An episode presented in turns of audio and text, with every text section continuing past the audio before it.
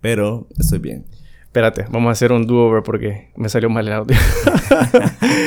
ok, sí en serio. Luis, bienvenido, ¿cómo estás? Carlos, no, un placer por estar aquí eh, y nervioso como te había comentado.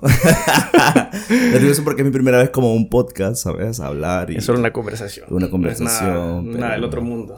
Has tenido conversaciones antes, me imagino. Entonces... Totalmente, pero me siento observado. Bueno, se te pasa después. si estuvieras tomando algo más, te, te relajaría, pero... Sí, totalmente. Sí, ahorita estoy como en... Hoy sanito. En mi, en mi, modo de... Estoy como una etapa, ¿sabes? Ya. ¿Por, ¿Por, el gym no? sí, que tengo como unas... Como unas metas eh, y quiero como... Tengo un viaje previsto, entonces quiero ir como... No sé. Supongo que es un poco vanidoso, pero... Sí, espérame, espérame. Pausita. Solo... Producción. Producción. Los detalles, los detalles. Sí. Ok, contame. Eh, para las personas que no te conocen, danos un poquito de, tu background, de lo que estudiaste y ya después de lo que te dedicas y lo que estás haciendo ahorita. Ok, mi nombre es Luis Guillén, yo soy sanpedrano, bueno, he vivido en Villanueva, viví toda mi niñez en Villanueva, pero siempre estuve en San Pedro Sula, ¿sabes? Entonces tengo como dos estilos de vida, siempre, he sentido siempre, como que tengo mis amigos de infancia son de Villanueva y mis amigos como del colegio, que casi no tengo contacto con ellos, eh, son de San Pedro. Pero entonces empecé como a conocer más gente y así pues llegué como a, a, nuevos amigos, siento yo, ¿sabes? Porque siento que cuando salimos ahora y que los encuentro ustedes como en los lugares casi no, no conozco mucha gente, ¿sabes? Entonces, sino que a veces me van presentando, me van presentando y yo, wow, ok, y como voy yendo seguido y es como que, ah, pijudo, que no sé qué. Entonces, se pueden decir malas palabras, pero lo siento. No, tranqui. Entonces, con, tus amigos del colegio, ¿te has distanciado, no? Me he distanciado. Entonces, eh, estudié en la privada, estudié Ciencias y Letras. Eh, de ahí estuve en Unitec estudiando Mercadotecnia y Negocios Internacionales, que no lo he terminado. Y para dedicarme a lo que... De 100%, a lo que amo, pues, que soy el director creativo de la primera marca de moda sostenible en Honduras, que se llama Luis Brand. L-W-I-S. ¿Hace cuánto la abriste? Dos años vamos a cumplir ahorita en agosto. Antes tenías una con, con Laura también, ¿verdad? Así es, Laura, que es mi mejor amiga. Era, se llamaba GNR, que eran como G de Guillén, que es mi apellido, y R de Reyes, que es el apellido de ella. Y lanzamos nuestra primera colección de calcetines, me acuerdo. ¿Te acuerdas en qué año fue, no? ¿Que lo, que Como en el 2016, creo, fíjate. ¿Y cuánto tiempo estuvieron? Estuvimos juntos como cuatro años. Antes de pandemia, creo que como ella se dedicó como a, después de graduarse, se dedicó como a su trabajo, ¿sabes? Entonces ya casi no, dijo que no tenía como tiempo para poder invertir en, en GNR. Y realmente yo era como el, la área creativa de, de, querer estar diseñando, era como ese, ese, ¿cómo te puedo decir? Como esa inquietud, ¿sabes? De crear. ¿Ella diseñaba también o no? Sí, pero más que todo ella, era la parte como organizada, ¿sabes? De la marca. Creo que ocupo que vuelva. El management. Entonces, pero eh, no fue súper bien, me acuerdo. Lanzamos eh, nuestra primera colección, como te digo, en, de calcetines, que fue un boom aquí en San Pedro, siento. O sea, se nos pidieron súper bien. No, no ando ahí, fíjate. ¿No andas? bueno, ahí vamos a poner el link de la página. Cool. Bueno, no de la página de, de, esa porque ya no la tenés, ¿verdad? Pero... Eh, todavía está habilitada, pues, para que vayan... Si, les interesa mover el trabajo que todo hicimos desde antes, hace seis años, como te digo, tenemos una marca de moda y de producir camisetas, camisas, camisas de botones, camisas muy de playa y empezar a crear conjuntos y ya ahorita caímos en pandemia. Mis planes eran como poderme estudiar afuera, ¿sabes? Entonces tenía como el dinero ahorrado y eso y en eso pues caímos, no me fui y me puse como a investigar mucho. Dije, bueno, este es un tiempo que tenemos, ¿sabes? De, de poder crecer, de poder aprovecharlo. Y empecé a hacer como de todo. Eh, me metí a muchos cursos en internet. Eh, cursos de teñido natural textil, ¿sabes? Entonces, ahí empezó como el, ese afán como la sostenibilidad, saber qué es. Y darme cuenta que estábamos haciendo las cosas mal, ¿sabes? O sea, como como marca y como industria y como estilo de vida del mundo en general, ¿sabes? Porque es como, ya no, no simplemente es como un cambio climático, sino es una crisis climática. Sí. Entonces tu marca está enfocada a la sostenibilidad y eh, slow fashion, había visto que es una contrapropuesta a la fast fashion de estas industrias que te dan ropa que dura solo que un año menos y se te está arruinando y tienes que comprar otra. Menos del año, sí. Totalmente que fast fashion, y si mencionar como marcas, digo, pero sí compañías como Inditex, ¿sabes? Que son este tipo de em-, empresas que yo sí ya las mencioné. están como... ya las mencioné ya días, pero... Ahí saben, les estamos hablando ustedes. Simón, esta ropa no dura nada. Es lo de... Le llaman obsolencia programada. Programada. Tres meses y, o sea, todas las camisetas de Sara, si vos ves, cuando yo compraba, porque yo era fan de comprar el Sara, o sea, vos sabes que... Era como lo más cercano a la moda que teníamos, ¿sabes? Y a las referencias internacionales que, que, podríamos ver. Y vos decís, como que aquí no están estas grandes marcas y tampoco tenemos el presupuesto para comprarlas, pero nos están dando una moda accesible, rápida, barata. Entonces eso consumíamos. Pero al darnos cuenta del trasfondo de lo que se desarrolla a la hora de producir ese tipo de ropa y el impacto que genera ambientalmente, ¿sabes? Y, el, y eh, socialmente y económicamente porque genera mucha rentabilidad, pero solo para las grandes empresas. Para, sí, los trabajadores. los trabajadores son los menos que disfrutan, ¿sabes? o sea, y a veces en buena hora clandestina. Clandestina, ni, ni, ni pagada a veces. En, talleres este, en malas condiciones, muy precarias. malas condiciones, condiciones, cabal. Entonces, ¿sabes? Como el, el darnos cuenta, creo que viene como el me he dado cuenta, ¿sabes? Como en todo este proceso también, como este tipo de empresas es como un emprendimiento social también, porque es un impacto cuando una empresa genera ese impacto hacia la sociedad y, a, manera ambiental o económico, ¿sabes? Entonces eh, me he dado cuenta que viene también como el hecho de, de, de, no vivir en una burbuja, ¿cierto? Porque hasta cierto punto nosotros, o no sé si hablo como muy general, pero vivimos, vivimos bien, vivimos como muy cómodos a, a, a, ponernos a comparación a la realidad de otras personas, ¿sabes? Como que realmente sufren nosotros vivimos en una burbuja, pues, ¿sabes? Entonces es como romper nuestra burbuja y darnos cuenta de la realidad, qué es lo que está pasando, qué es lo que está, se está viviendo en el otro lado del mundo, ¿sabes? Que al final todo afecta. Sí. A veces creemos como que, ay, pero a mí no me afecta que no, todo está conectado. O sea, todo, absolutamente todo está conectado, ¿sabes? Todo nos afecta directamente. bueno, y, toda esta basura que termina en el plástico, después, la, perdón, el plástico que termina en, el mar, en los vertederos, terminamos bebiéndolo después, o en, Totalmente. en la sal, en la comida, hasta en la sangre tenemos ya hay una isla casi como de un país de solo plástico en medio del océano. Producimos... Eh, la última vez que busqué, había visto que eran 300 millones de toneladas. Ahorita me puse a buscar para hablar de esto otra vez y vi que son 400 millones de toneladas al año que producimos de plástico. Y 14 millones... Bueno, aquí la cifra cambia ahí porque entre 8 y 14 millones terminan en el océano. Entonces, es problema para todos. Nos afecta a todos y el problema es como la mala gestión de nuestros residuos, siento yo, ¿sabes? También. Sí, en parte, mira, en parte sí, la gestión, pero es que esto, esto de la gestión, eh, las grandes empresas han invertido cantidad de dinero para hacerte creer que vos sos el responsable de la basura que ellos producen. Totalmente. Y esto viene desde los años 60 en los Estados Unidos cuando se empezó a usar el plástico para envases desechables de Coca-Cola, de Pepsi, de todas estas cosas. Empezaron a darse cuenta de que una vez compraban y descartaban el producto, empezaban a caer aquel basural en los parques, en las playas, en todo esto. Y empezaron a invertir campañas de publicidad. salían unos eh, nativos americanos diciéndote, cuiden la tierra, que la tierra es de todos. Y es una lagrimita así. Pero en realidad no, es problema de ellos porque ellos lo están generando. Y el problema de... Sí, se debe gestionar eso, lo que producen, pero también se debe corregir cómo producen también. Y creo que ahorita lo que está haciendo es como... Fíjate que algo súper importante que vos mencionaste ahorita es como las, en, un curso que recibí me enseñaban que la sostenibilidad no es cuando ya tenemos como el producto terminado, ¿sabes? Es desde antes. Sino que desde el diseño del producto, ¿sabes? O sea, desde antes de ser creado el producto, tenemos que pensar en la sostenibilidad del producto, no cuando el producto ya está hecho, no cuando los materiales del producto que vamos a querer ser están hechos, ¿sabes? Sino que es diseñar el propósito de un, de un producto y que cubra como todas las necesidades hasta cierto punto de que cumpla como toda su, su función y que al final eh, no simplemente sea como un trapo más, ¿sabes? Como una, un, una pieza más, una camisa más, sino que una camisa que realmente aporte pues valor al final eh, y, y, que se respete como para nosotros es, muy importante porque nosotros trabajamos con muchos artesanos y trabajamos con sastres de, de a nivel nacional eh, y de San Pedro Sula más que todo, pero ¿sabes? Nos gusta reconocerlos a ellos en cuestión como de su trabajo, que la gente a veces hasta conozca quiénes son, ¿sabes?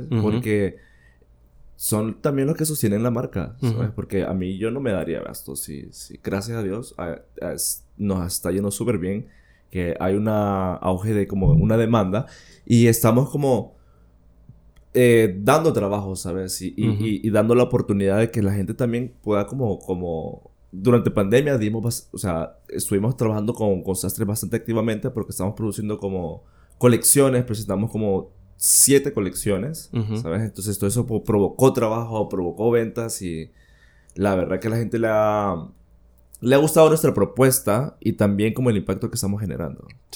Estaba leyendo que eh, los textiles que ustedes utilizan son reciclados, ¿no? De, de, plástico reciclado, ¿no? Tenemos muchos tipos de textiles.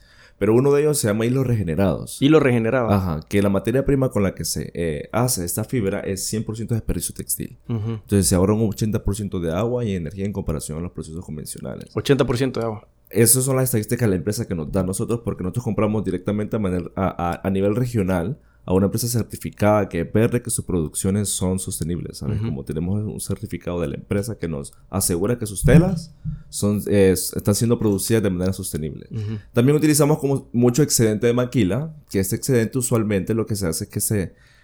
La maquila los queman o los botan, nosotros los, los compramos y, y, le damos como un nuevo uso, ¿sabes? Que usualmente son como últimos cortes de de grandes producciones o, o, detalles que vienen como tal vez manchados, ¿sabes? O que viene como alguna, algún hilo eh, rasgado, que son, que las, o que viene estirada de un lado una fibra, una tela, entonces esa la máquina la desecha o la bota o la quema, ¿sabes? Entonces, aquí en San Pedro Sula siento yo que se maneja bastante porque eh, se puede encontrar como mucho este tipo de tela, ¿sabes? Como excedentes de máquina, que es una opción bastante funcional para ser sostenibles, para poder comenzar una marca sostenible.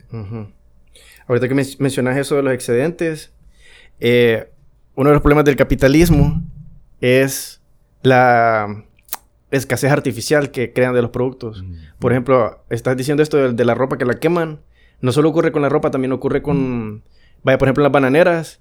Todo el excedente que queda, que no venden, que no logran vender porque tal vez está medio golpeado, se ve medio feo y tiene que cumplir ciertos niveles de estética, ni siquiera de, calidad de si está bueno o no. Eh, lo terminan quemando en vez de regalarlo. ¿Y por qué? Porque si, eh, si empiezan a regalarlo, entonces va a haber una, una oferta mayor de lo que las personas tienen, entonces el precio va a bajar y por eso crean esta escasez artificial para mantener esos precios altos. Increíble, ¿no? O sea, realmente, no sé, no, yo creo, no, no es que crea, pero o sea, te pone a pensar este montón de teorías, ¿sabes? Como cómo realmente controlas, es una técnica para controlar la masa, ¿sabes? Como la conducta de la gente, a, que no vaya a cambiar como la, el gusto hacia un producto, ¿sabes? Solo porque hay de más. Prefieren como botarlo y que la gente se muera de hambre, ¿sabes? A, a, que realmente aprovechar ese producto que aquí en Honduras sobra, ¿sabes? Entonces ustedes también hacen upcycling, había visto, ¿no? Sí, fíjate que lanzamos una colección para estilo moda y me acuerdo que... Eh, esa colección la hicimos como de piezas de, como sacamos, y fuimos a, las pacas, por así decirlo. Entonces, y conseguimos como grandes cortinas, tal vez con textura, que sean de 100% algodón. Eh, cosas raras, ¿sabes? Y empezar a crear también como de, estas piezas que ya están hechas y empezar a, a, diseñar y a crear una propuesta que al final creo que es una, una opción también que, que a mí me han preguntado mucho como cómo comenzar a ser sostenible, ¿sabes? Y creo que son como... Es ponernos creativos con lo que tenemos ya en la mano. No es como empezar a producir una tela, una tela sostenible, pero si ya tenemos telas que podemos utilizar, pero podemos utilizarla de manera más consciente, ¿sabes? Entonces... También eh, vos confeccionás, diseñás y confeccionás también. Sí, yo confecciono.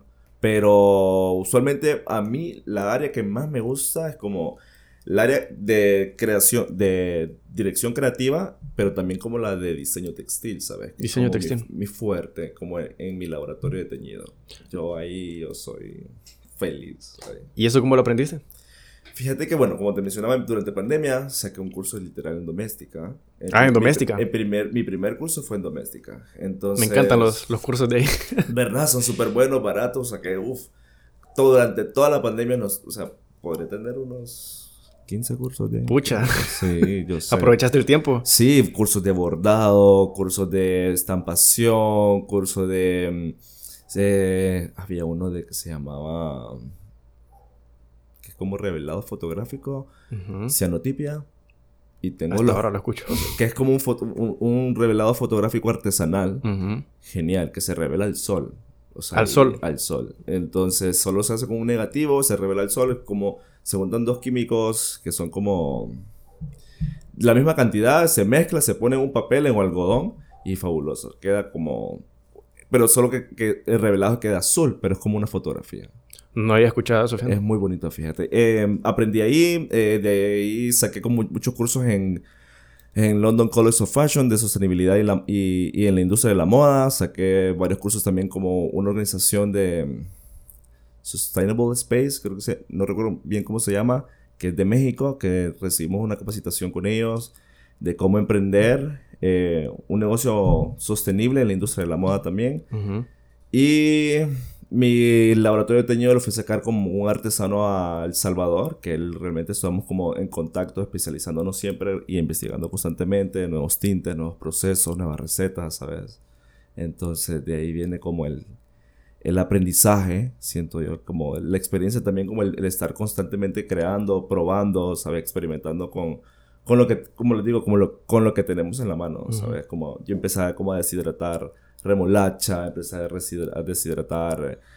me iba al mercado, me acuerdo, durante pandemia, a buscar la cáscara de, de, las cebollas. Uh que la cáscara de las cebollas amarilla. Bueno, entonces yo me iba... De ahí sacan tintes, ¿no? Sí, de ahí sacan un tinte. Entonces yo me iba al mercado, al dandy, me acuerdo. Y le pagaba a, a, a un muchacho para que cuando él eh, limpiara la cebolla, me, recogiera todo lo que era la cáscara y me la, y me la vendiera. Pucha. Fue, fue todo un, Remolacha, cebolla, ¿qué más usé? Remolacha, cebolla, ¿qué más usé? Mm, flores jamaica. Ahora ya mis tintes han pasado como a, más artesanales, pero de manera más profesional, ¿sabes? Entonces ahora trabajo el añil, que el añil de, viene de una planta. Eh, que es una hoja que se fermenta, se, se, se, machaca, se fermenta y esa fermentación se deja secar y se hace una piedra. ¿Una piedra? Sí. Entonces esa piedra la moles y queda como el polvito que de ahí ya lo preparas como, como una receta especial para poderlo como empezar a teñir y hacer como el tinte madre. Entonces es un proceso por, teñido por oxidación. Que usualmente la, el, tinte madre es verde, pero cuando sale al aire se hace azul. Es muy parecido a la cianotipia. Ok. Sí, los resultados son muy parecidos. ¿Y cuánto tiempo llevas en esto del laboratorio de teñido? Desde que comenzamos la marca. Desde que Porque creo que ese como fue mi... Mi idea inicial, siento yo, ¿sabes? Porque fue lo que me llamó... Me llamó mucho la atención y sé que al final eh, la sostenibilidad no solo es como hacer teñido natural textil. Entonces por eso también como comencé a buscar materiales reciclados y, y ese tipo de de certificaciones de, y quería aprender más de sostenibilidad, pero, pero sí, eh, mi pasión creo que es eso, como el diseño textil, ¿sabes? Como el crear, crear patrones. Estoy con técnicas de, cuando de chibori. Perdón, perdón, perdón, sí. Con, como con una técnica de chibori que aprendí también con estos artesanos y de katano patrón se llama. Katano patrón. Ajá, que son como técnicas como japonesas para crear estampados en lienzos grandes, ¿sabes? O en prendas o en tela, en lo que sea. Entonces yo lo que hago es como eh, estampo los, los lienzos grandes y después corto la tela y hago las prendas, ¿sabes? Entonces, pero eso me gusta el diseño textil, creo que me encanta. Esa es como mi área creativa también. Entonces, cuando vos empezaste esa marca, ya todo venía, venías pensado que todo esto iba a desarrollarse en paralelo, lo del teñido, la confección, diseño y el uso de materiales sostenibles. Así es, totalmente. Y el impacto que también podemos nosotros generar como marca, ¿sabes? Comenzamos con una campaña que no la hemos retomado por, realmente como por falta de tiempo y tengo que como organizarme bien, que tenemos una campaña de reforestación que toda nuestra primera colección que nosotros lanzamos, regalamos un árbol por cada compra. Entonces, para crear esa conexión, ¿sabes? Porque siento que yo al final que la problemática también del crisis es como la conexión que hemos tenido con nuestro entorno en cuestión del ambiente, reconocer que eso es lo que nos mantiene vivos, ¿sabes? Que, que la, la, madre naturaleza funcione correctamente es lo que nos mantiene vivos a nosotros. Pero eso no nos ha importado últimamente. Sí, es que esta concepción también de que el ser humano está separado, como que una cosa es los humanos y otra cosa es la naturaleza pero no, entienden el, entre, el entregimiento que hay entre... Que somos uno. Somos parte de, como que no, hay separación. Es un ecosistema, somos parte de un ecosistema, ¿sabes? No somos separados, que está el, el, planeta Tierra y los humanos, no. Somos el planeta Tierra, somos parte del planeta, ¿sabes? Y es, es lo que se nos ha escapado, creo yo, como Hemos perdido como la dirección en ese aspecto. Sí. La vez pasada tuviste un evento en la cafetería esta Spirit Animal. Ah, sí. Contanos de, del evento. Pues fue un pop-up, fíjate. Eh, eh, hablé con Katia. ¿Qué es un pop-up? Un pop-up es como una tienda presencial, pero solo como momentánea. ¿Me entiendes? En lugares como eh, súper concurridos, un café, un restaurante, una plaza, que son como están un fin de semana y que donde se exhiben las prendas y hay opción de compra. Y la gente puede ir, probarse, ver, conocer, platicar un poco, tomarse un café un traguito, una sangría, ¿sabes? O una tablita de queso mientras estamos ahí, estamos comprando, estamos comiendo. Es pasarla bien. ¿Ya has hecho esto antes también, lo sí, de Sí, no es, no es primera vez. Creo que es como una de las, de las fuentes de más ingresos de la marca, ¿sabes? Hacer ese tipo de eventos que a la gente ahora creo que como ya pasó como la pandemia quiere salir, ¿sabes? Entonces salir, conocer, tocar, ver, hablar, eh, conocer cosas nuevas. Entonces le gusta y, y, nos funciona súper bien. ¿Y en este evento qué tal le fue? No, súper bien, la verdad. ¿Llegó bastante gente? Sí, llegó bastante gente y, y se nota pues, ¿sabes? Que la, y, y que visitaron también el lugar, gente que eh, iba como por primera vez al lugar, ¿sabes? Y que conoció también el café. Es como, al final un pop-up es como para ayudar para todas las marcas, darnos a conocer todos, tanto el lugar. ¿Había otras marcas aparte de la tuya, no? Una marca más, solo que no recuerdo cómo se llama. Esta es la de bisutería que me has dicho. La bisutería, sí. Ok.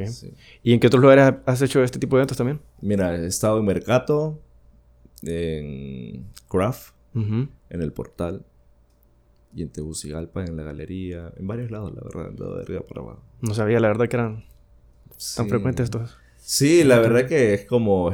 Eh, lo he puesto como parte de mi trabajo para la marca, ¿sabes? Como honorarios. tengo que hacer estos días, estas horas vinculativas para mi marca. Entonces, como parte de, ¿sabes? Como exponer la marca, darla a conocer, el posicionarla, que la gente hable de vos, hable de tu marca, ¿sabes? Pero para que hable tiene que conocer. ¿Y has hecho presentaciones, no? Así de desfiles de, moda, Sí, hemos hecho como, no recuerdo, unos 6, 7 creo ¿Aquí en San Pedro afuera también? En San Pedro solo he hecho uno, afuera hice uno, pero fue virtual para Costa Rica, que fue como mi primer evento, que fue durante pandemia. Que yo hablaba mucho con un amigo de, de, Costa Rica y me dijo que él era parte de la organización de Costa Rica Fashion Week. Entonces me dijo, mira, eh, todo lo que me has contado me ha encantado, que estás hablando de la sostenibilidad. No sé si vos ahora te, querés como eh, con tu nueva marca hacer una colección, que no sé qué, mandame una propuesta. La mandamos, la aceptaron, hicimos la producción aquí en, en, Ceiba, me acuerdo que la grabamos, Jason me ayudó, estuvo Ana Florencia, estuvo, me acuerdo que fue un muy buen viaje ese, fíjate, una muy buena producción. Eh, señor Venegas, él, hizo el video, Carlos López hizo las fotos, eh, Carlos Sabla estuvo ahí como modelo, estuvo, ¿quién más estuvo en modelo? Ricardo se llama, pero no recuerdo su apellido, que es de Tegucigalpa. Y bueno, Jason que nos hizo como toda la producción del styling y, la dirección también creativa. Él y esa fue nuestra primera pasarela, de ahí... ¿Esa dónde fue? Esa fue en Costa Rica, pero Costa Rica. nosotros la grabamos y fue virtual. Grabamos como un videoclip, sí, entonces toda la, la producción. ¿Lo filmaron acá o dónde? Lo filmamos aquí en Tela. ¿En Tela? Se llamaba, allá por el, casi llegando por Janet Caguas. ¿Por Barra Vieja, no? la comunidad no, antes. Era una playa súper sola, ¿sabes? Como me gusta ese tipo de lugares como la de Moleste, en lo que estamos en producción. En Punta Sal, ¿no? Por ahí, por ahí era. Mm. Entonces estuvo súper bien, súper bonito.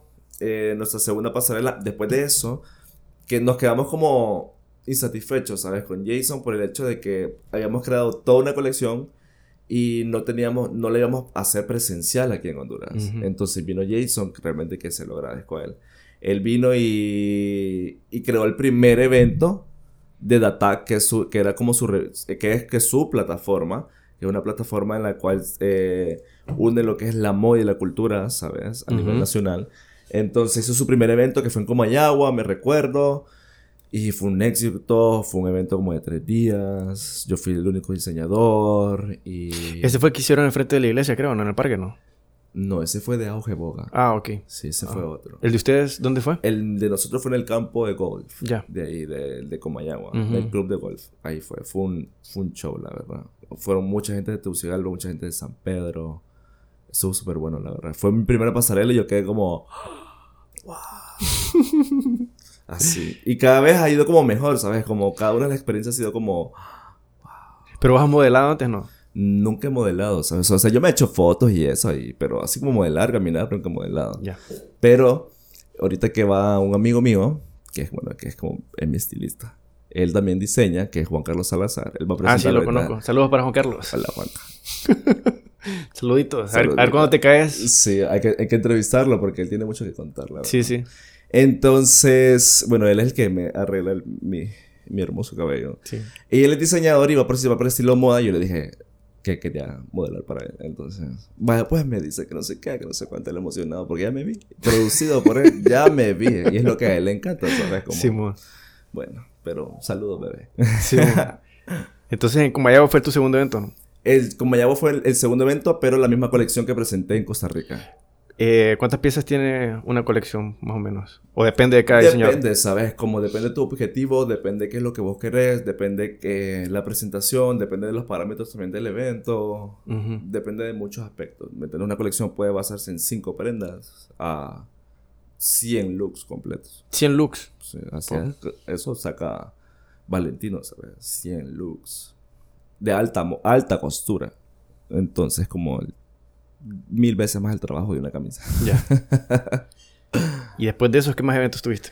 Eh, de ahí tuve el segundo evento que fue en el Juan Alaines, que lancé la colección La Ciudad, eh, que que fue mi primera colección con materiales 100% sostenibles, que son estos que te mencionaba, que ya habíamos hecho como el contacto con, con esta empresa y empezamos ya a utilizar nuestro, nuestros materiales de certificados que son eh, de origen reciclado.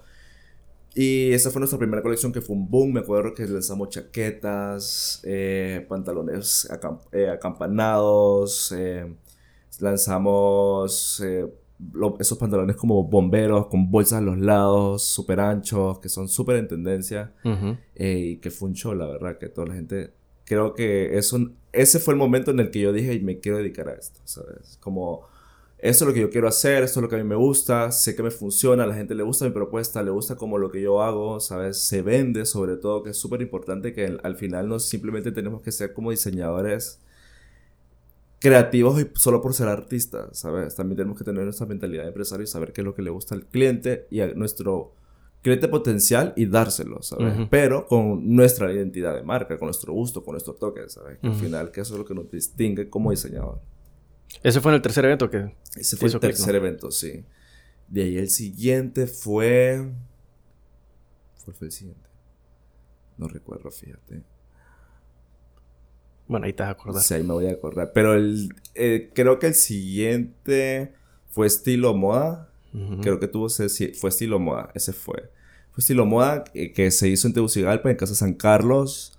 Que fue la colección que te había dicho que fui a, literalmente a las pacas y conseguí como estas cortinas con texturas. Algunas que sean como de algodón. Y ver los colores, los estampados que tenías y jugar con eso, ¿sabes? Empezar a crear desde eso. Entonces empecé a crear como conjuntos, looks que son piezas únicas que han quedado como para la marca, que usualmente hay gente como siempre dice, ay, pero vendémela, pero no es una, no sé, no me gusta como vender esa porque es pieza única a veces, ¿sabes? Como, pero por eso doy como, mira, pero tengo estas otras piezas que te las puedo vender. O vender, si, es pieza única, podría venderla, pero a un costo más alto, por la exclusividad. Sí, puede ser. Tengo muchas piezas como de archivo, ¿sabes? Que son piezas como que las, las he dejado para mí. Ya. ¿Sabes? Como para cuando digan, bueno, este es como mi legado. ¿A quién se lo doy mi closet? Súper.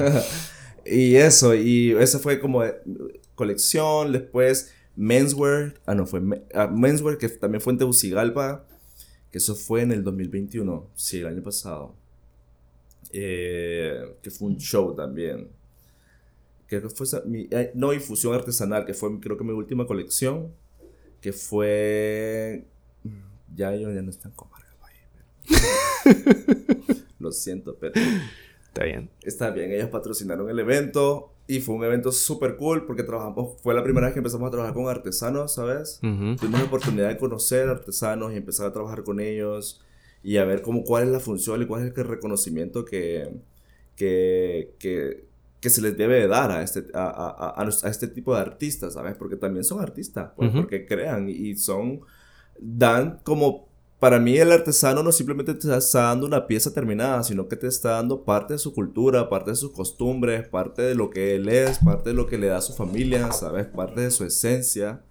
Entonces, eso es parte de, de también admirar, ¿sabes? Y, y dar a reconocer el trabajo de ellos. ¿Con cuántos artesanos trabajas, me habéis dicho, no? Mira, he trabajado, ahorita estamos trabajando con dos para que es la mamá de una amiga que estamos como, eh, ella trabaja en crochet, súper buena, ha hecho crochet toda su vida, ¿sabes? Ella vistió sus hijas de crochet, literal. Pucha. literal, literal, tiene piezas viejísimas desde, desde que sus niñas están pequeñas de crochet, ¿sabes? Tiene guardadas, así, así de espectaculares. Entonces, a Doña Mirta, ahí saludos. Saludos a Doña Mirta. sí, es muy, es increíble el trabajo, ¿sabes? Y la pasión con lo que lo hace y me dice, mire, yo a veces estoy, en la, eh, estoy haciendo esto y estoy como, estoy, estoy, haciendo lo otro y estoy tejiendo. Y estoy con mi, con, con mi nieta y estoy tejiendo. Verás, o sea, le encanta, es como su... Como de relajarse para ella, ¿sabes? Es como cuando dicen que cuando trabajas, cuando haces lo que amas no es un trabajo, ¿sabes? Lo disfrutas. Entonces, lo disfrutas, entonces es como, ella pasa feliz y se tejiendo, le relaja mucho. Pucha, qué súper. Sí. A mí como, como me relaja a mí, teñir, ¿sabes? Yo soy una persona como muy inquieta y, muy ansioso y muy desesperado. Entonces, que quiero todo para allá. ¿Cómo cuánto tarda el proceso de teñido? Depende, ¿sabes? Porque puede tardar de 24 horas, depende de cómo tenés que dejar preparada la tela, ¿sabes? Si dependiendo del tinte, es que depende del color, ¿sabes? Como todo, todo es diferente para cada color. Ya. Ese es el problema, ¿sabes? No el problema, sino que es la cuestión, ¿sabes? Sí, sí. Como la dificultad. Contanos un poco de la escena de la moda, del fashion, aquí en Honduras. Wow. Mira, yo consumo moda del, como del 2008, siento yo. Yo cuando miraba en, Canal 6, me acuerdo que pasaban Fashion Week. ¿En Canal 6? Ajá. Pasaban Fashion Week y yo decía, yo quiero ir, yo quiero ir, yo quiero ir. Y empecé a averiguar, empecé a escribirle como a los diseñadores. Ay, yo era un niño, vos. ¿Cuántos años tenías? No sé, como 12 años creo, por ahí. Entonces, y yo quiero ir y empecé a escribirles, ¿sabes? Como yo siempre supe que quería ser diseñador de modas. Y es muy verídico cuando vos te propones algo y te enfocas y decís, voy a ser diseñador de modas, voy a ser diseñador de modas, de modas, voy a ser diseñador de modas y vas a ser diseñador de modas. Entonces, mi mamá siempre decía, pero, ¿qué quieres ser? Pues, quiero ser diseñador de modas, así. Ya desde pequeño sabías. Desde pequeño, o sea, sabías, ¿sabes? Como, ¿qué es lo que quería? Entonces, ¿qué te estaba contando? Del Canal 6. De Canal 6. Fashion Week. De Fashion Week, sí. Y eh, como el 2012 creo que fue que fui a mi primer Fashion Week con una de mis mejores amigas. Me acuerdo que se compraban los tickets todavía en ese entonces. Y compraba cuatro tickets. Porque compraba los dos míos, porque eran dos días seguidos, y los dos de ella. Para poder asistir, porque solo con ella me dan permiso de ir, ¿sabes? Entonces, como, perra, vas a ir conmigo. Qué rajo, no ibas a ir a los dos días conmigo. Entonces yo era como, estaba ahí expectante, ¿sabes? Y ahí empecé a conocer como a mucha gente, conocí a Carlos López ahí, y también de la universidad, pero a Tirso Rubio lo conocí, ¿sabes? A muchos diseñadores, a Rosil, me fui a primeras pasarelas cuando Rosil era modelo, ¿sabes? Cuando empezó Rosil también a lanzar como sus primeras colecciones. Ahí estuve yo como en primera pila, y entiéndale. Qué emoción todo esto. Sí, o sea, siempre he sido un apasionado por la moda, ¿sabes? Siempre fui alguien como tal vez que consumió moda como desde muy retirado y empecé como a incluirme a muy poco, ¿sabes? Y, pero sí, me acuerdo que iba y me, y me producía porque era los Fashion Week es full producción para nosotros. Como los looks. Me acuerdo cuando empecé a ir a estilo moda, el primer estilo moda que fui, eh, ya estaba con mi marca y ya fui como diseñador, pero como invitado nada más, ¿sabes? No fue que presenté. Eh, y yo me armé unos looks fabulosos para poder ir. No, es un show, ¿sabes? Como nos encanta como todo ese teatro de, de, la moda. Que también no es tanto teatro, pues también es nuestra industria y, es de lo que yo como, literal, ¿sabes? Y cuando, cuando organizan estos eventos, ustedes, vaya, por ejemplo, las pasarelas, eh, ¿vos te encargas de la logística, de conseguir modelos, de Fíjate que no, la plataforma usualmente ellos se encargan absolutamente toda la organización y la producción del evento. Ya. Nosotros como diseñadores solo nos enfocamos en la creación de la colección y que sea bien hecha, buena propuesta y bien terminada, pues porque ellos, Jason más que todo, que, que es el director creativo del, del evento, es como él es muy curador, como qué es lo que se está proponiendo a los diseñadores, ¿sabes? Como porque su plataforma también espera eh, ser una plataforma que impulse nuevos diseñadores, ¿sabes? Con propuestas buenas y de muy buena calidad, sobre todo. Entonces, eh, nos permite a nosotros como ser más creativos y enfocarnos en nuestra colección y en los detalles de nuestra colección para dar un muy buen producto, ¿sabes? Entonces, ellos se encargan de todo, desde conseguirte los modelos, el maquillaje, eh, el sonido, el lugar, la silla, los patrocinadores, ellos lo hacen. El diseñador solo tenemos la bendición de irnos a poner y presentar. Así. Ya. Y bueno, hasta el día de hoy, pues, ha sido, como te digo, totalmente, ni siquiera hemos pagado, ¿sabes? O sea, él ha hecho los, los, eventos para los diseñadores. Pucha. Así. Qué bien. Este, fuentes de inspiración. ¿Tenés alguna fuente? Mira, hay una amiga que dice que no le gusta esta pregunta de, cuál es tu musa porque ella dice que no necesariamente tiene que haber una fuente de inspiración, que simplemente el, acto creativo es su propio medio, su propio fin. Pero hay gente también que siente como, ah, ve algo, no necesariamente piezas de moda, también puede ser una película o música y... Un estilo, ¿sabes? Sí, mi fuente de inspiración, mm, sí, es como... Me gusta mucho como el estilo de la gente, ¿sabes? Eso, me gusta observar cómo la gente se viste, qué es lo que la gente usa también, ¿sabes? Qué es lo que la gente está dispuesta a ponerse. Me gusta, pues depende, depende como en el mood que también, ¿sabes? Como te inspiras de lo que sea, ¿sabes? el, la playa, el mar, mis primeras colecciones fueron, mi primera colección fue inspirada en Utila, en Utila, que fue como el último viaje que yo hice eh, antes de pandemia, ¿sabes? Como una semana antes de que entráramos en, que nos encerraran, yo estaba en Utila. Yo llegué el lunes y el martes nos encerraron. Así. Un día más y me quedo encerrado en Utila. Así, le pasó a un amigo que estuvo de gerente en un hostal allá. Y él solo iba por un mes. Y pasó pandemia y se quedó mamado allá. Entonces. Yo sé. Sí, entonces tocas, y me iba a tocar en ese momento como quedarme allá y tengo varios amigos también que, se quedaron como varados allá. Y que, ¿me entendés? Entonces, me inspiré, mi primera colección durante pandemia que yo hice fue inspirada en Utila, ¿sabes? Esa fue la colección que presenté en Costa Rica y en Comayagua. En Costa Rica y en Comayagua. Sí, esa fue la primera colección. Súper. Utila es de mis lugares favoritos y de hecho, fíjate que casualmente hoy estaba hablando con Kimberly y ella fue hace poco a Utila. ¿En serio? ¿Con Kim? Tengo Ah, no, sí, hemos hablado con Kim. Sí, y me estaba contando ahí que tuvo un proceso, no sé, como de, de catarsis. Y yo le conté que yo también, yo pasé por algo así similar en, en Utila. ¿En serio? Sí, como en el 2016. 2015, 2016 por ahí. Es que ese lugar, no sé, tiene algo. Tiene algo. Siento que las islas en general te atrapan, ¿sabes? Siento que tienen ese están embrujadas. Sí, la naturaleza, la gente, no sé, toda la vibra. relajada, o sea, es que yo, yo, solo, yo quisiera irme a vivir, bueno, mis planes es irme a vivir un mes a, a Mira, es que esa es la cosa también. Que uno de turista va y solo está un par de días y, ay, qué pijudo. Sí, yo Pero sé. hay, vaya, mis amigos que han estado viviendo allá me han dicho que ya cuando vives allá es diferente la cosa. Es diferente. Sí, porque nosotros estamos acostumbrados como al relajo de la ciudad, ¿sabes? Al salir y ver carros, a salir y tener algo que hacer, porque aquí siempre vas a encontrar algo que hacer. Qué rajo, ¿no? O sea, como la gente dice, ay, en San Pedro no hay, no hay nada que hacer. Más es mentira, o sea, en todos lugares está abierto y hay algo que hacer, ¿sabes? Y allá no. Más ahorita en esta fecha que está todo mamado. Y más ahorita, ni quiera, tío, con, con, la plaza, ya fuiste a la plaza. No, no me, ni me quiero meter. No, vamos, pues que lo que sea, como para tirar una silla. No, ya no pusieron ese tipo de silla. Pero... Sí, no, ya, nos quitaron la silla, nos quitaron la silla. No, hombre, esa era la atracción principal de la plaza, siento yo. Ir a desestresarse. Tirar, tirar la silla, así quitarse el estrés. Pues ya fuiste, ¿no? Fíjate que no he ido, solo paso así como que, pero me dan ganitas como de entrar y yo decir, ok. Simón, yo solo vi las fotos de aquel gran loazal y que como que... eso es como mm". no voy a ir a, a, enlodarme, ¿sabes? También es como... Hay que ir con No sé, no lo sé. No lo sé. Tendría que verlas primero la que me voy a poner. A ver si, si combina o no. Entonces, ¿te inspiraste en Utila? Inspiré en Utila, la, mi primera colección. Fue una colección 100% teñido natural textil, que fue como las primeras que yo teñí. Con esas cáscaras que de, de, de de cebolla amarilla, caja de cebolla verde, roja, perdón, eh, con jamaica. ¿Con quién más tenía esa vez? Y con remolacha tenía esa vez. ¿Con remolacha? Sí, esos fueron como los, los, los, principales.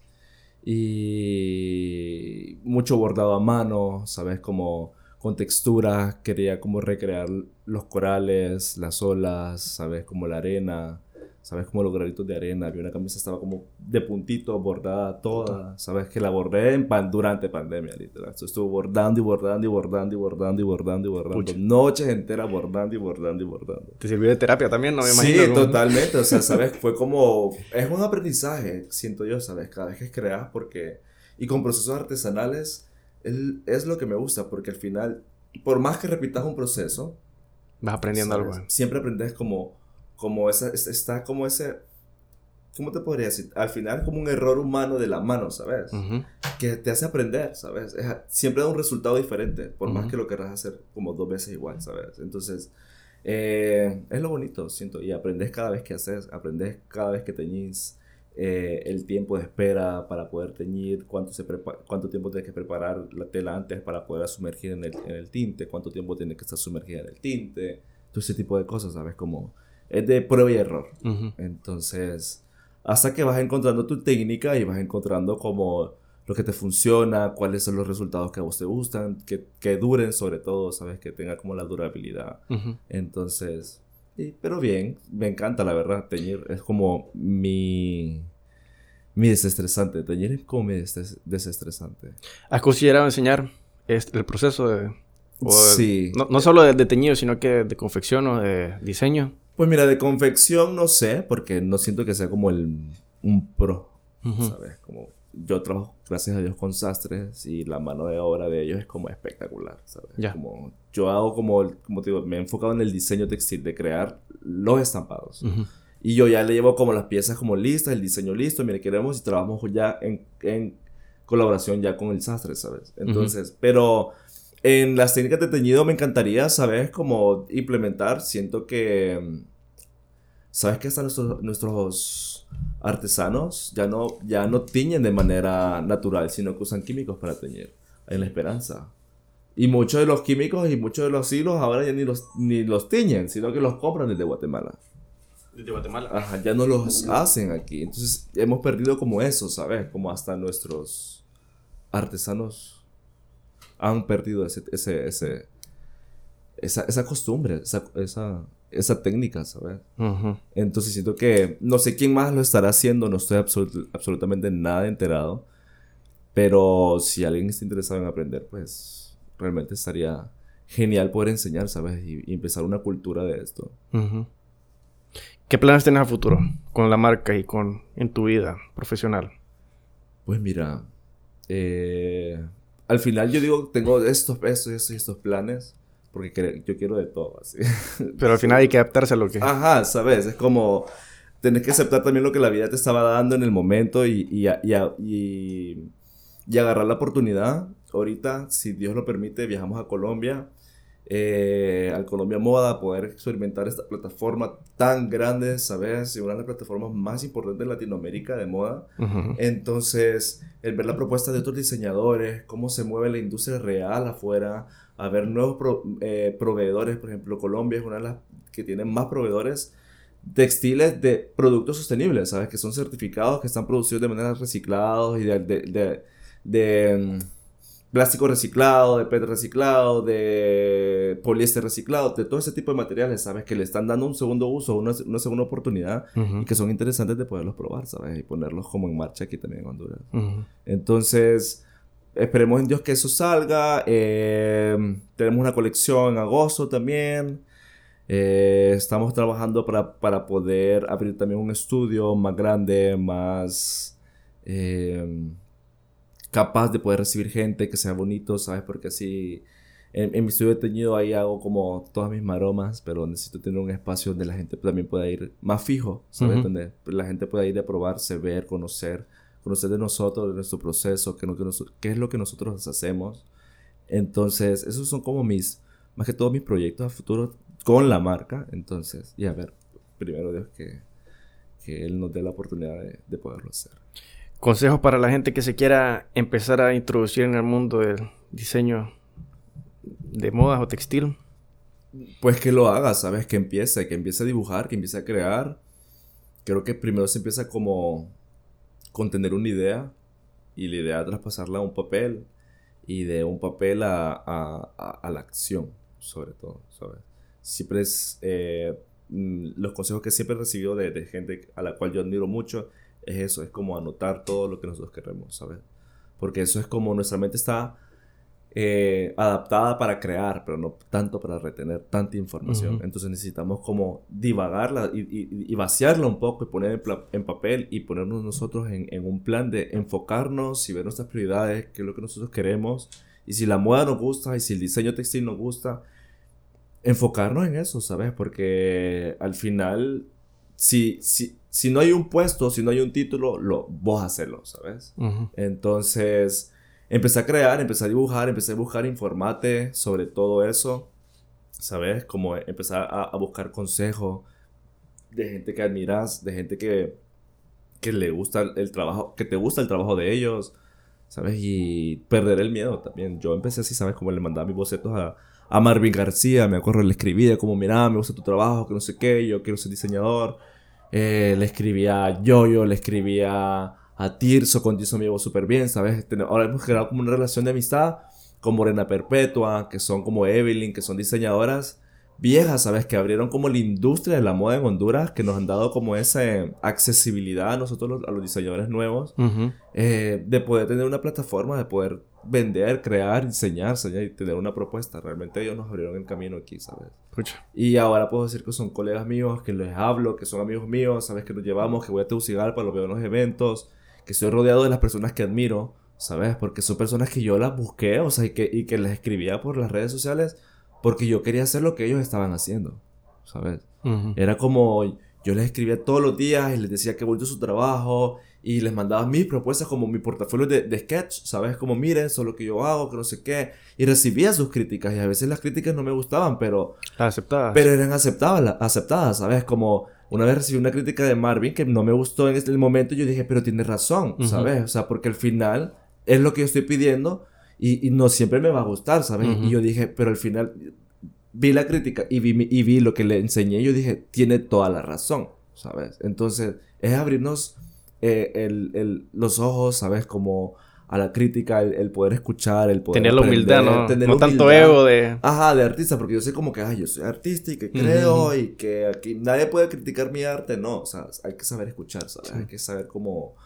cómo ser receptivo. Eh. Ser receptivo, porque aprendemos, o sea, algo muy importante para mí, y por eso es como... Bien dicen que vos sos el promedio de, las de las, personas, con las que te, rodeas, ¿sabes? Entonces, y he tratado que las personas que, que me rodeen sean personas que me inspiren, ¿sabes? Gente muy trabajadora, gente muy creativa, gente muy organizada, gente muy próspera, ¿sabes? Gente que le va muy bien en la vida, ¿por qué? Porque son porque tienen muy buenos hábitos, ¿sabes? Entonces he visto los hábitos de mis amigos y quiero estar quiero tener esos mismos hábitos, ¿sabes? Entonces, es el y, y a veces recibo consejos de ellos, siempre estoy como con, mira, tengo tengo este proyecto que no sé qué, les pido consejos a ellos porque tal vez ellos tienen más experiencia que mí, ¿sabes? En ciertos aspectos que yo tal vez voy a ser ignorante en eso. Entonces el pedir consejos no, no llega viejo, dice la, Biblia, ¿sabes? Bueno, no sé si es la Biblia, pero un refrán que dice que el que pide consejo llega viejo. Entonces... ¿Sabes? Entonces es estar receptivo, como decir, de estar constantemente hambrientos por aprender. Creo que eso es súper esencial. Nunca dejar de aprender. Espérame, vamos a tomar una pausita. Y volvemos. Volvemos. Bueno, nos quedan... Pausa y volvemos. Bueno, depende de cuánto tiempo tengas, pero por lo general esto dura como una hora. Y ya vamos por el minuto 50. Podemos estar un par de minutos más. Contame acerca de vos. Lo que platiquemos de Bolivia. Sí, contame acerca de vos, de qué es lo que te gusta hacer, qué, qué haces en tu tiempo libre.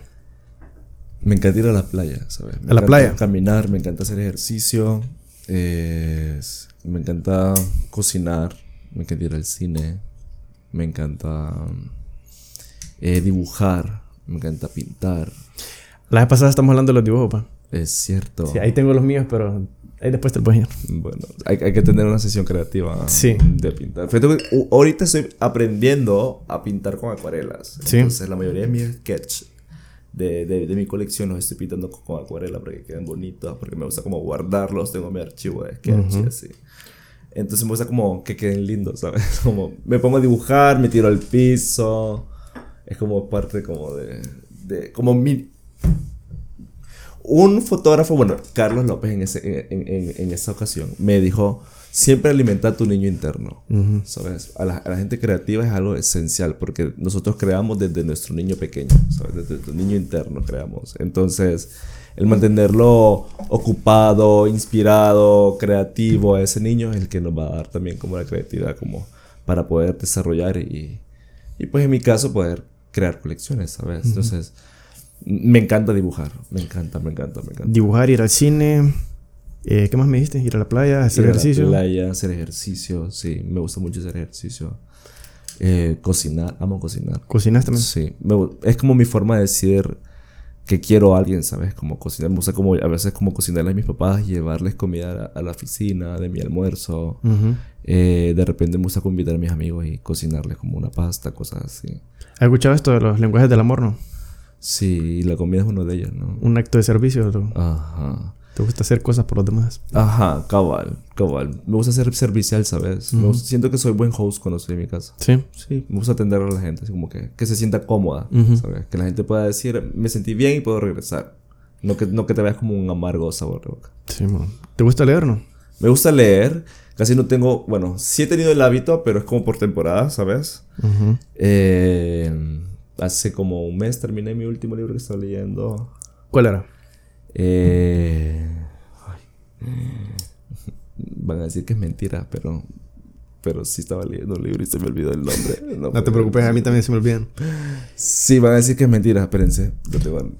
Lo voy a buscar y le voy a decir porque se me olvidó el nombre, pero sí fue es me gusta mucho leer libros de crecimiento personal, ¿sabes? Que te digan cómo cambiar tus hábitos, eh, que te digan cómo cambiar tu forma de pensar, de hacer las cosas diferentes, ¿sabes? De, de sacarte del, del, de esa comodidad que a veces tenemos y de nuestro, nuestro, eh, ¿cómo que le dicen? Modo avión, ¿sabes? Que el piloto automático. Un piloto automático cabal, ¿sabes? Que te hagan despertar, ese, que, que, que, te pongan el interrogante de saber, de decir qué estoy haciendo con mi vida, con el tiempo, qué estoy haciendo con, con ¿Cómo estoy invirtiendo mi tiempo? ¿Sabes? Eso es como muy importante. Es una pregunta como que siempre me hago.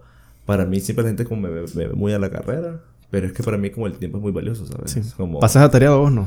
Poco, un poco, ¿sabes? Como paso de arriba para abajo. Eh, como digo, pues paso como creando y a veces como...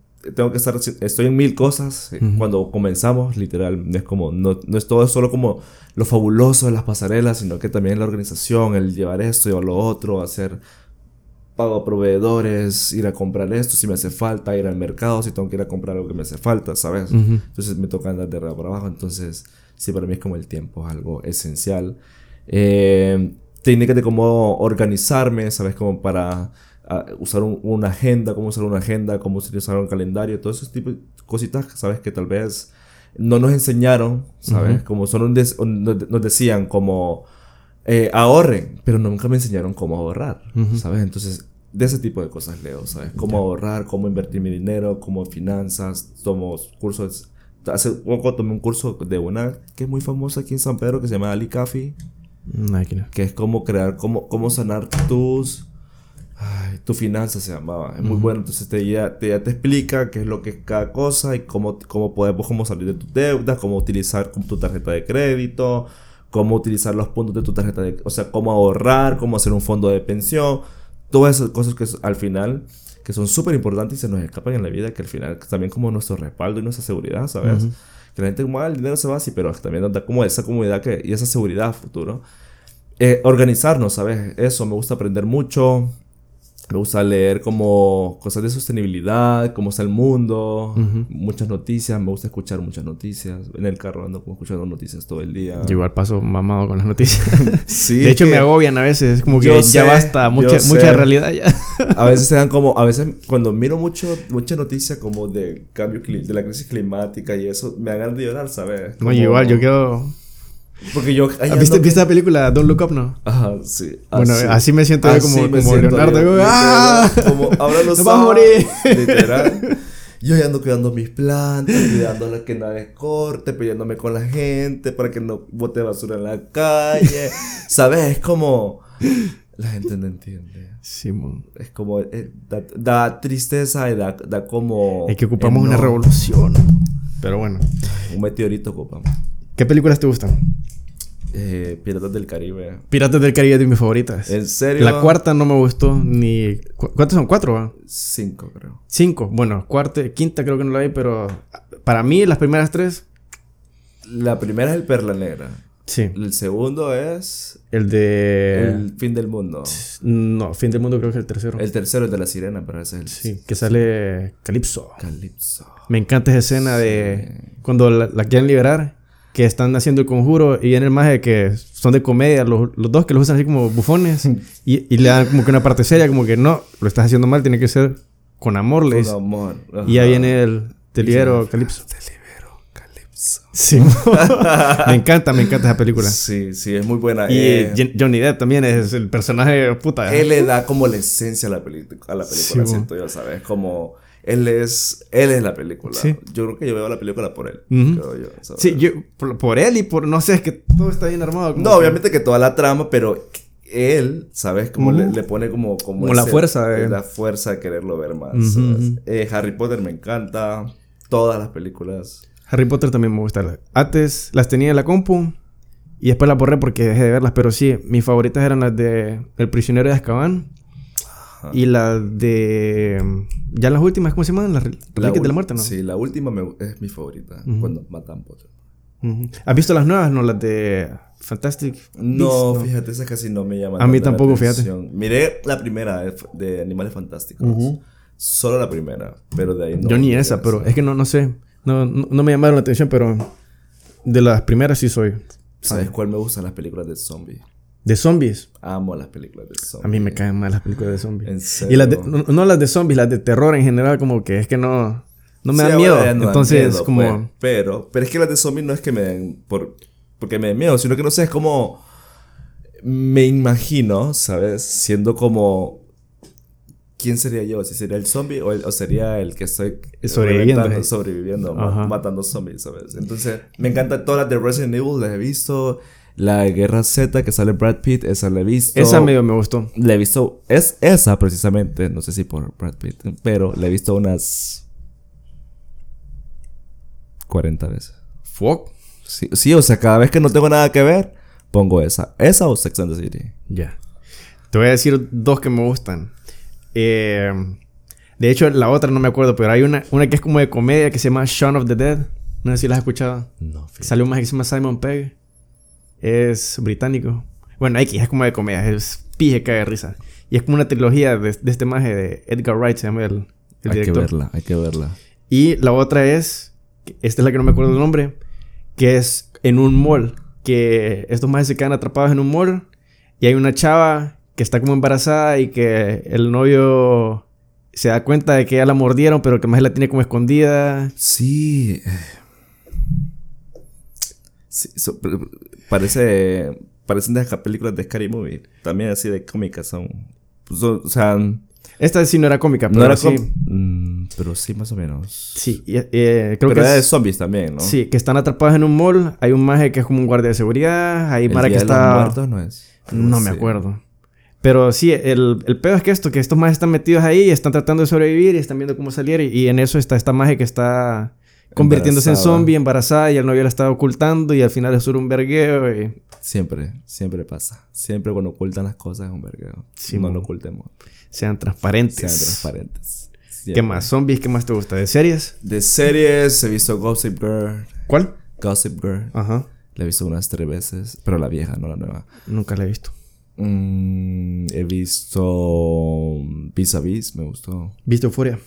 Euphoria, la vi, me gustó. Estuvo súper dark, la verdad. Sí. Era como... Yo estaba cagado con la Zendaya, ¿cómo que se llama? La Sí, Ruth. ajá. Es eh, es súper fuerte, siento yo, ¿sabes? Como... He visto series fuertes, pero esa para mí fue como súper fuerte en cuestión de todo, ¿sabes? Como la, cómo se miraban las escenas, todo Sí. lo... Manejan bien el suspenso, como que te ponen así. eh, Y es que te van contando la historia como de, de una perspectiva y después te la cuentan desde otra y te tienen como fuck y, y en qué quedé con aquel, ¿sabes? En suspenso con el otro personaje porque te cuentan por capítulo, por personaje, ¿sabes? Te dejan como cosas inconclusas de uno y vos como, espérame, que no- me falta con aquel todavía, ¿sabes? A mí me dijeron que se parece a esta serie Skins. Skins. Yo nunca la vi Skins, solo vi un episodio primero, pero de ahí no. Sí, esa es muy parecida, es muy parecida, solo que esa es como mucho más actual y mucho más sexualizada, siento yo, ¿sabes? Sí. También porque ellos también, bueno, Euphoria ahora, también como las series te venden una propuesta de moda, pues trabajan con diseñadores y eso, entonces dan, dan todo un aesthetic. Sí, hablando de la estética, eh, no sé si notaste que la segunda temporada tiene un, una sensación diferente en, el, en lo visual, en la cinematografía. Que, y, es, y es porque en la segunda temporada usaron este film análogo, de estos de rollo. Ajá. Y hicieron uno especial porque querían hacerlo con estas cámaras Kodak. Pero Kodak no, ya no estaba produciendo. Espérame. Se apagó la cámara. Producción. Producción.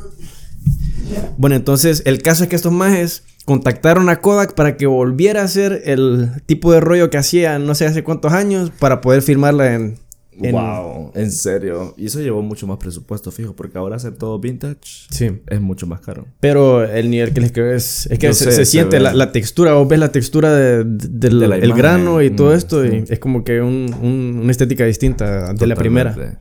Estoy viendo ahorita también Stranger Things, hablando como de la vintage. He visto la primera y la segunda. La última es la, tercera que salió ahorita. la cuarta. La cuarta. Bueno, la cuarta es la que no la he visto. Está bien loca, fíjate. Sí, y estaba viendo los memes de, de, la, de la música, que es como para traerlos. Ni sé qué, qué es, pero... Sí, está bien fuerte, bien loca, bien dark. Bien como de miedo y gritan mucho, es como muy... O sea, está muy buena, está muy buena, está entretenida, la verdad. Sí, La, tengo, la tengo pendiente. Sí, ¿qué otra serie he visto que me gusta? No sé, fíjate, sí he visto bastante Netflix, he visto.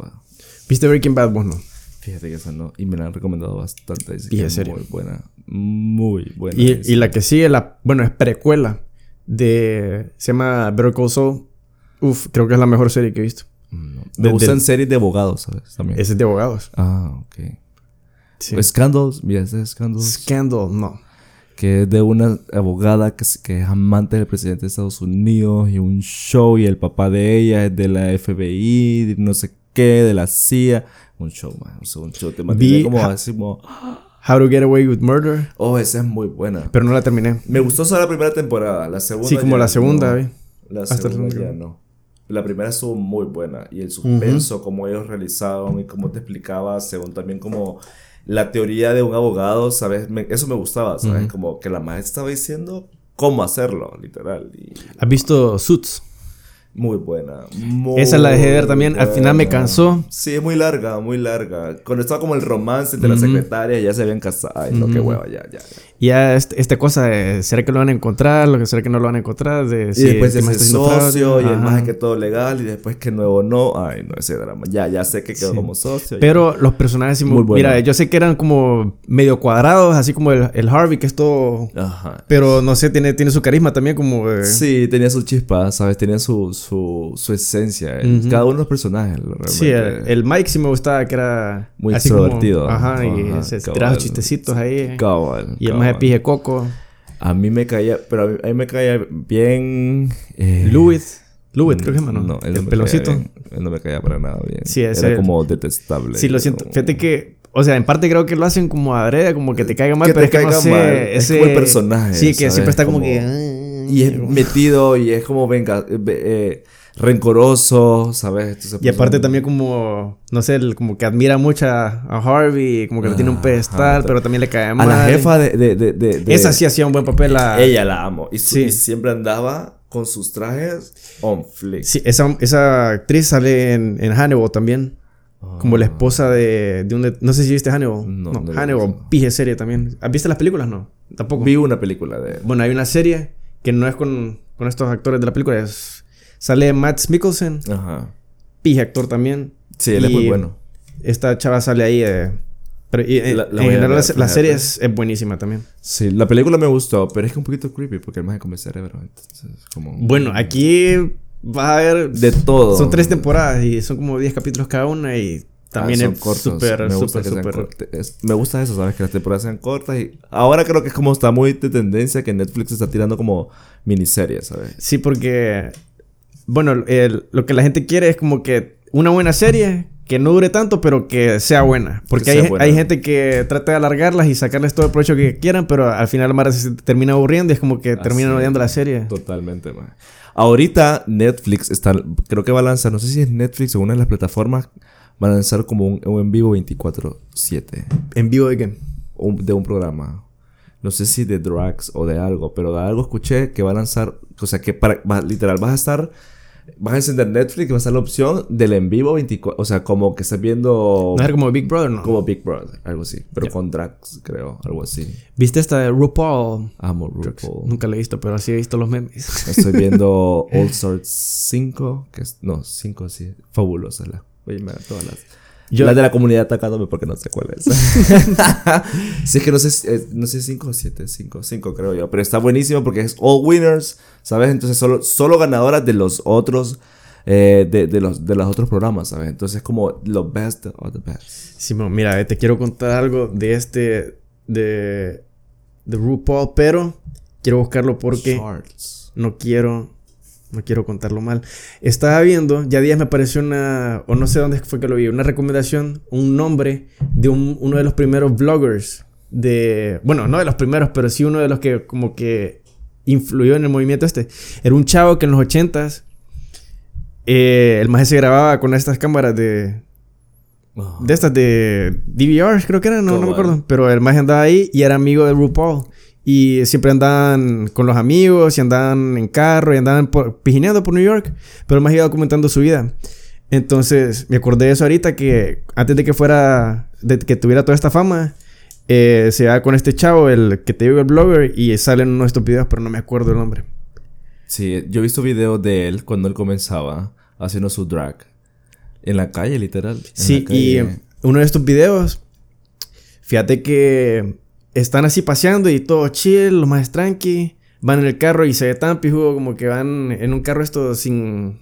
¿Cómo? Sin descapotado. Descapotado. Y eh, están con los amigos y están fumando y están divirtiéndose y todo se ve bien pijudo y aparte la estética de, la cámara. De la cámara, cabal. Y, pero en un punto sí se pone medio tenso porque son los ochentas y eh, la homofobia y todo esto. Y se ve una parte en que llega una mara y que los empieza a acosar y le empieza a gritar cosas y o sea, en el momento no, no hacen nada, es como que solo quedan viéndolos y como que están manteniendo, pero se siente como que después de eso cambió la... Súper tenso. Sí, o sea, ellos... O sea, qué valentía ellos tratar de...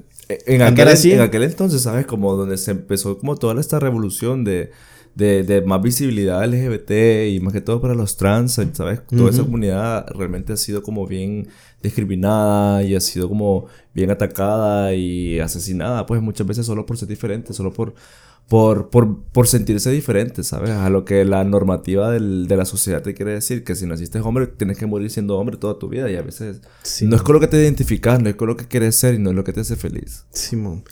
y la Mara se pregunta por qué no hay marchas de orgullo hétero. Es como que ¿quién, quién puta está discriminado? a mí nunca me han discriminado. por... O sea, no seas Entonces, ridículo. Por eso se ocupan estas cosas porque eh, son Yo le hago bullying a mis amigos heteros. Está bien. Me hago bullying, ellos lo saben. Entonces, como, a veces ellos me quieren como rebanar, como decirme como cosas, yo como que, ay, no, no, no, vení para acá. Te voy a enseñar cómo te rebana, perra. Bueno, no encuentro el nombre de este maje, pero te lo, te lo quedo leyendo, pero sí, bien pijudo. El, el maje está contando todo así. Cómo comenzaron ellos, ¿sabes? Era como un pequeño reality para ellos, pues también, ¿sabes? Como documentar su vida, así era. Y, y ahora, pues, se dieron a la luz y mira, son parte del espectáculo. RuPaul es como el la reina de la queen, de la drags. No es una drag queen, así como dijo ella. ¿Sabes? Como ella tiene el imperio, literalmente creó un imperio para ella, ¿sabes? Y como para todo el mundo, para que nosotras la disfrutemos, ¿sabes? A la drag. Mm. Porque nos entretiene, nos encanta, la verdad. Estamos pendientes, hacemos hasta noches de drags, así. Para reunirnos, para, no, es, que nos producimos, amiga, no, no, para nada. Sino que nos reunimos cuando sale un nuevo capítulo, cuando se reúnen cuando sale una nueva serie y, ser, y capítulo nuevo todas las semanas. Así nos reunimos nosotros también cuando sale un nuevo capítulo de RuPaul. sí, con nuestros abanicos y todo. ¿Tenés abanico vos no? Sí, claro. Que por cierto, ya sé quién me lo tiene. ¿Quién lo tiene? Devuélvamelo.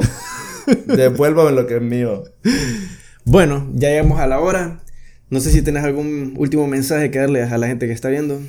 No, que gracias por, por haberse escuchado toda esta gran conversación que tuvimos con Carlitos. Y gracias a vos, pues, porque realmente me invitaste a poder pasar un momento muy buen menos y hablar y extraernos un poco y hablar de todo un poco. No, gracias a vos por Y a ustedes, si tienen como algún sueño que quieran hacer, solo les voy a decir que no tengan miedo, pues creo que no estamos como para perder el tiempo, ¿sabes? Como viviendo la vida que la demás gente quiere, sino que vivir la vida que nosotros queremos. Simón.